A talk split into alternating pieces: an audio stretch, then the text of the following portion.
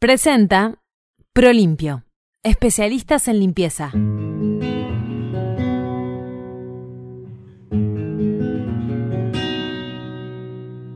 El 6 de enero de 2021 comenzamos a preguntarnos qué historia con la historia.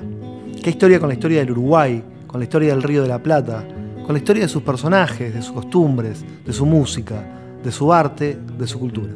En este primer semestre nos propusimos abordar dos grandes temas, la uruguayés orientalidad y garra charrúa primero, y los hechos que dieron origen a las fechas patrias que celebramos cada año, desde abril a agosto. Y en ambos temas nos encontramos que hay una historia oficial, la que se imparte desde la educación escolar, que se repite en todo el proceso formativo, para que se institucionalice desde el Estado, un relato que construye en el imaginario popular una verdad incuestionable, que asumimos de tal forma que la consideramos parte de nuestra identidad. Pero en ambos temas, cualquiera de nosotros que se tome el mínimo tiempo de investigarlo, verá cómo el relato oficial se choca de frente con los hechos y se cae a pedazos. Se cae a pedazos tanto en la idea de que somos un país sin indios, como en el verdadero sentido que tuvieron los hechos que celebramos, los que, con salvedad del 18 de julio de 1830, en ningún caso se tenía la idea de hacer de este territorio un país independiente, sino de hacerlo una provincia autónoma, pero unida por lo menos a otras provincias del resto de la tierra argentina, es decir, de la tierra de ambos lados del Río de la Plata. Cuando vengas a Prolimpio, llévate la oferta del mes. Fungicida para tratamiento de paredes con proliferación de hongos, un litro, solo por julio, 68 pesos. Viví la experiencia Prolimpio en nuestros locales o en prolimpio.com.uy.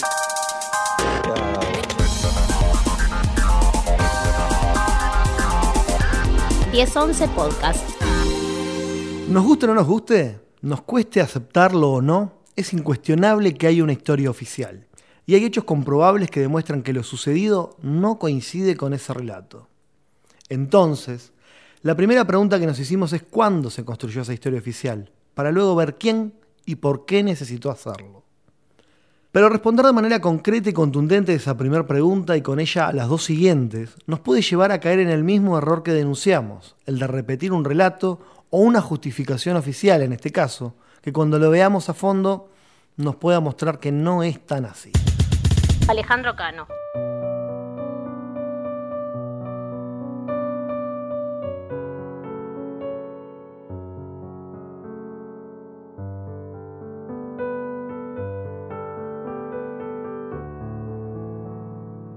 El periodo conocido como militarismo, que corresponde a las décadas finales del siglo XIX, es al que se le asigna la responsabilidad de la construcción de este relato oficial. Una responsabilidad despersonalizada y justificada en la necesidad de dar sentido de pertenencia a un país que nadie había soñado, en la necesidad de hacer sentir a la población orgullosa de su historia, para desde allí dar valor y poder al Estado, a la patria y a la nación.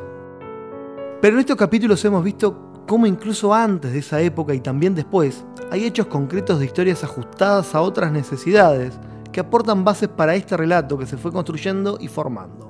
Desde el mismo año en el que muere José Artigas, cuando Isidoro de María escribe la primera biografía del jefe de los orientales, hasta hace menos de una década, cuando en el año 2012 se volvieron a trasladar sus restos al mausoleo, el que fuera renovado con la inclusión de frases que en 1977 la dictadura cívico-militar obvió publicar porque entendía que no eran convenientes, el relato sobre su figura se construye y se molda en base a cada necesidad.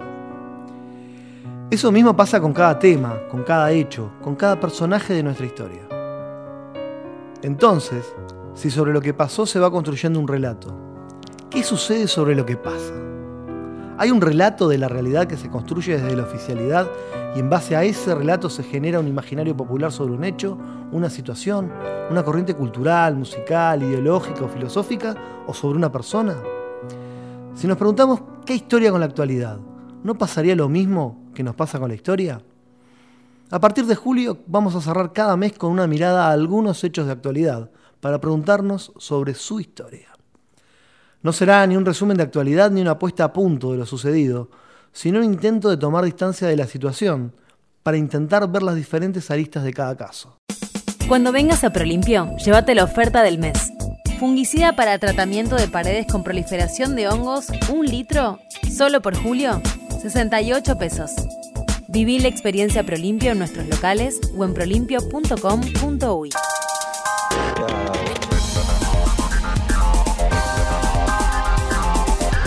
1011 Podcast.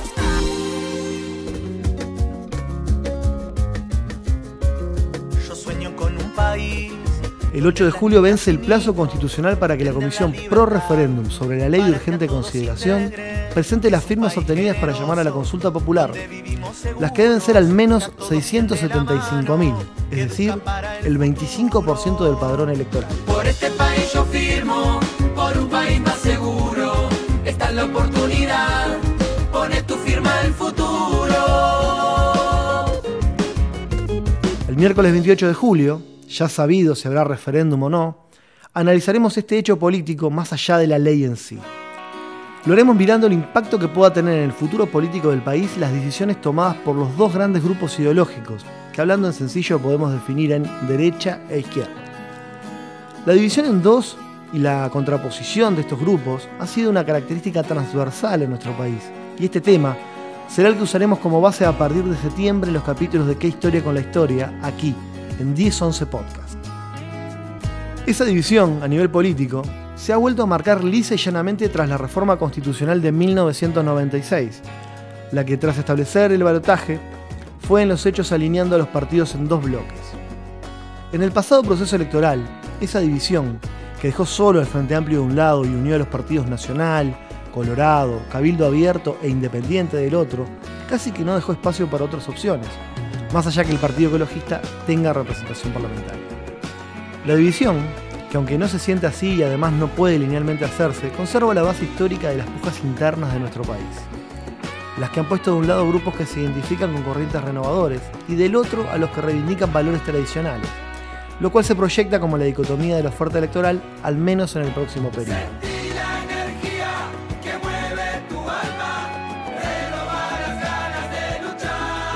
Secretario de la Presidencia de la República y para muchos el sucesor natural de Luis Lacalle Pou en la carrera por la presidencia, Álvaro Delgado, manifestó de manera explícita el pasado 17 de junio que la coalición de los partidos Nacional, Colorado, Independiente y Cabildo Abierto vino para quedarse.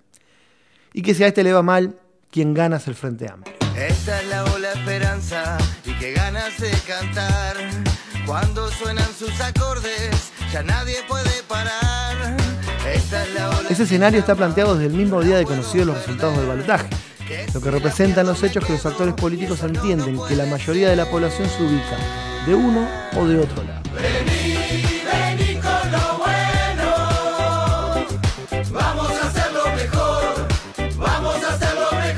Ahora, ¿qué significa ubicarse de uno o de otro lado? ¿Significa realmente pertenencia a una ideología, a una idea de construcción de país, a un proyecto, a una forma de gestión?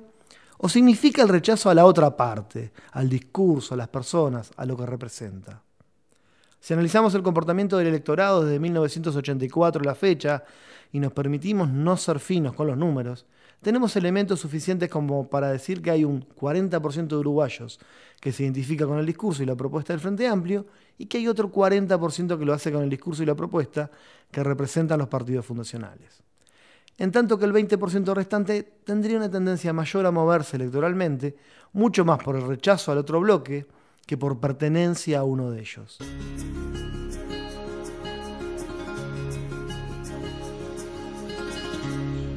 Con la gente que me gusta. El voto castigo al gobierno de Jorge Valle luego de la crisis de 2002 llevó al Frente Amplio a una votación histórica, que luego se fue estabilizando en esas casi dos mitades, hasta que en la pasada elección el voto castigo cambió de bando en base a situaciones que lo tuvieron a Sendic y al discurso de la inseguridad como protagonistas. Con un Frente Amplio sin líderes que se posicionen por sobre las internas sectoriales, lugar que ocupaba Tabaré Vázquez más allá de su pasado socialista, y que antes le correspondió a Liber Seregni, lo que hace que no exista un candidato natural para la próxima instancia electoral.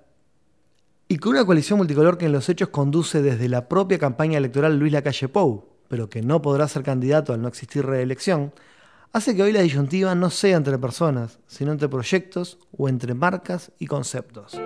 La pulseada es entonces entre el Frente Amplio, el que como decíamos tiene un 40% de apoyo como piso, pero que genera un fuerte rechazo al día de hoy.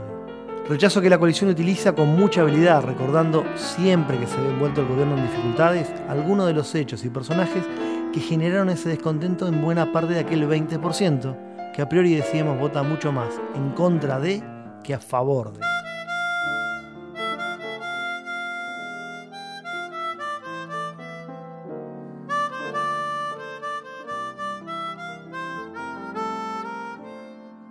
El gobierno, es decir, la coalición multicolor, parece tener claro que el éxito en la próxima instancia electoral, que le permitiría continuar en el poder, depende mucho más de no perder el apoyo de quienes integran ese 20% que lo siguieron, que de salir a la búsqueda de nuevos votantes. El Frente Amplio, por su parte, no parece haberlo entendido así y ha generado estrategias mucho más dirigidas a sus votos seguros, aún a costo que esas actitudes reafirmen el rechazo de quienes definieron la elección. La ley de urgente consideración puso ante esta disyuntiva al Frente Amplio, porque quedarse de brazos cruzados era permitir que el gobierno tuviera las armas para imponer su voluntad, la que en varios artículos de esa ley es totalmente contrapuesta a la del Frente Amplio. Y llevar adelante este referéndum era exponerse a un doble riesgo. El primero es el posicionarse desde el Vamos como una organización que le pone palos en la rueda del gobierno, lo que hace reafirmar el rechazo de quienes lo tienen. El segundo es el de obligarse a una movida organizativa, luego de un duro golpe, que de no llegar a buen puerto el próximo 8 de julio, lo puede dejar muy mal parado y fundamentalmente desmoralizado.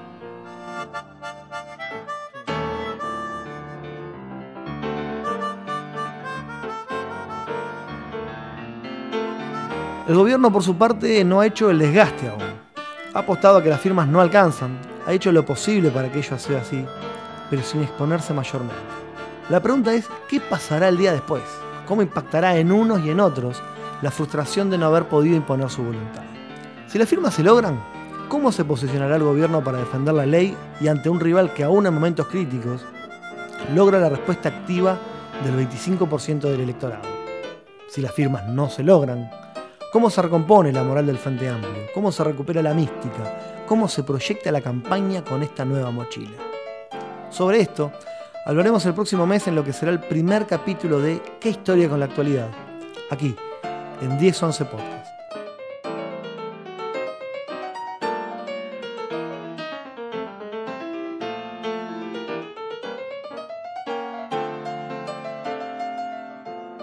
Presentó Prolimpio especialistas en limpieza.